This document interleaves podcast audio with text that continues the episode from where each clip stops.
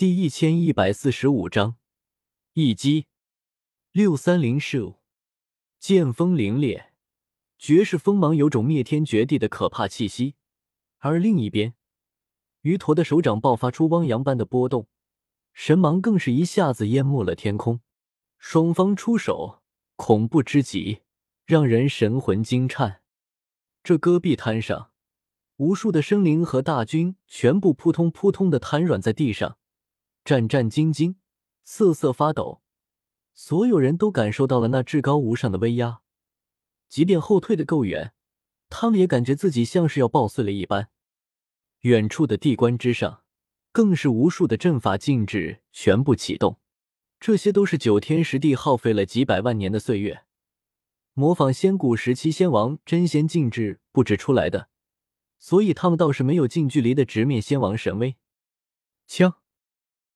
然而，真正的剑锋与大手的碰撞却并没有如所有人想象中的那么激烈。剑光璀璨，撕裂了虚空，斩破永恒。噗！血光闪耀，于驼那探出的手臂顷刻间被剑光斩了下来，断臂跳动，其上真血还有活力，但又被后续的剑光劈，瞬间斩成泥。轰隆！刹那间，天崩地裂，鱼驼被斩成泥的手臂顷刻间炸裂，传出了可怕的波动气息，铺天盖地，粉碎苍穹。那里一片迷蒙，混沌到处都是。随后，周通手臂一滑，那一道剑光猛然转向，如天外神虹一般，直指安澜。这一下动作极快，之前鱼驼手臂炸裂的光芒还没有消散。这一击就来了，尔敢！安澜暴喝，他满身都是符文，爆发出一种威压天上地下的可怕神力。不朽之王的盖世力量在这一瞬间完全爆发。随后，他以手中的金色长矛迎击，迎向剑光。当，火星四溅，恐怖的神芒漫天都是。金色的长矛爆发出比诸天星月汇聚在一起还要璀璨的光芒，气息暴涨，强到了极致。嗡隆！天空中的五张法旨同时发光，他们洒落下千万光雨，要将周通这一剑的剑芒消弭，帮助安澜对抗。噗！可怕的神芒扩散。远处异域的大军之中，当场就有一批人当空炸裂，直接被剑光与长矛碰撞长生的余波毁灭。等到光芒消散之后，所有人才从瑟瑟发抖的状态惊醒。那是？怎么可能？所有人震撼无比，他们看向了安澜的黄金长矛以及鱼驼的身体，他们发现鱼驼的一条手臂已经断了。而安澜的黄金长矛也被打出了一个豁口，仅仅只是一招而已，不朽之王的万劫不灭之体竟然被斩破了，甚至连同不朽之王的兵器也受损，这是何等可怕的事情！异域修士一个个震撼莫名，所有人都睁大了眼睛。虽然那只是一次碰撞而已，但是结果却令人无法接受。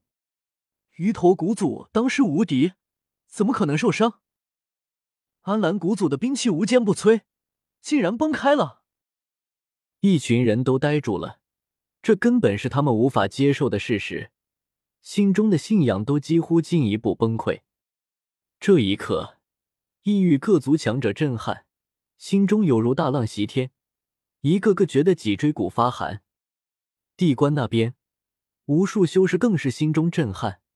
但更多的则是激动，许多人忍不住大声吼了出来，激动之情难以言表。打得好，杀了他们！这一次真的能杀了安澜和鱼驼吗？一些老人更是身体都在哆嗦，他们不是害怕，而是激动的颤抖。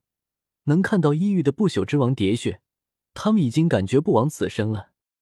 安澜和鱼驼都是仙古纪元覆灭九天十地的最大黑手之一，他们手上不知道染了多少鲜血，九天十地这边许多仙王的死就与他有关，九天十地这边的人对他恨到了极点。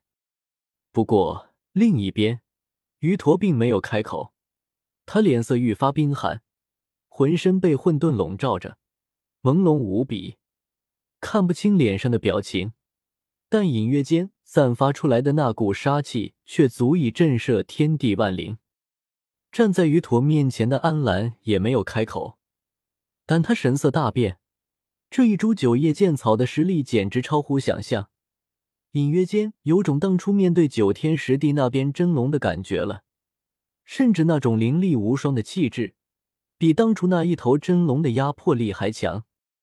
九叶剑草毕竟是攻击力最强、最凌厉的师兄，然而一击之后，令安澜和于陀惊愕的是，这个对手竟然没有追击。而是静静的站在原地，不过可以明显感觉到，此人身上的岁月之力浓郁了许多。一念至此，安澜开口道：“原来你也只有一击之力，一击浓缩了全部的战力，所以才有这等威力。你终究不是我们这个时代的人，这一击已经是极限了。”四七七人，刚才不过我随手一击，就你们两个也想在我面前自抬身价？不过两个废物罢了。周通嗤笑，他随即沉默了一阵，道：“是否一击之力，你们不妨再试试看。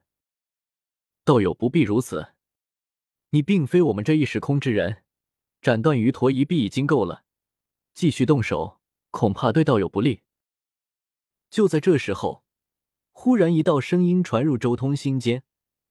那是原始帝城之中唯一仅存的最后一位王在给他传音，他此刻也准备燃烧生命了。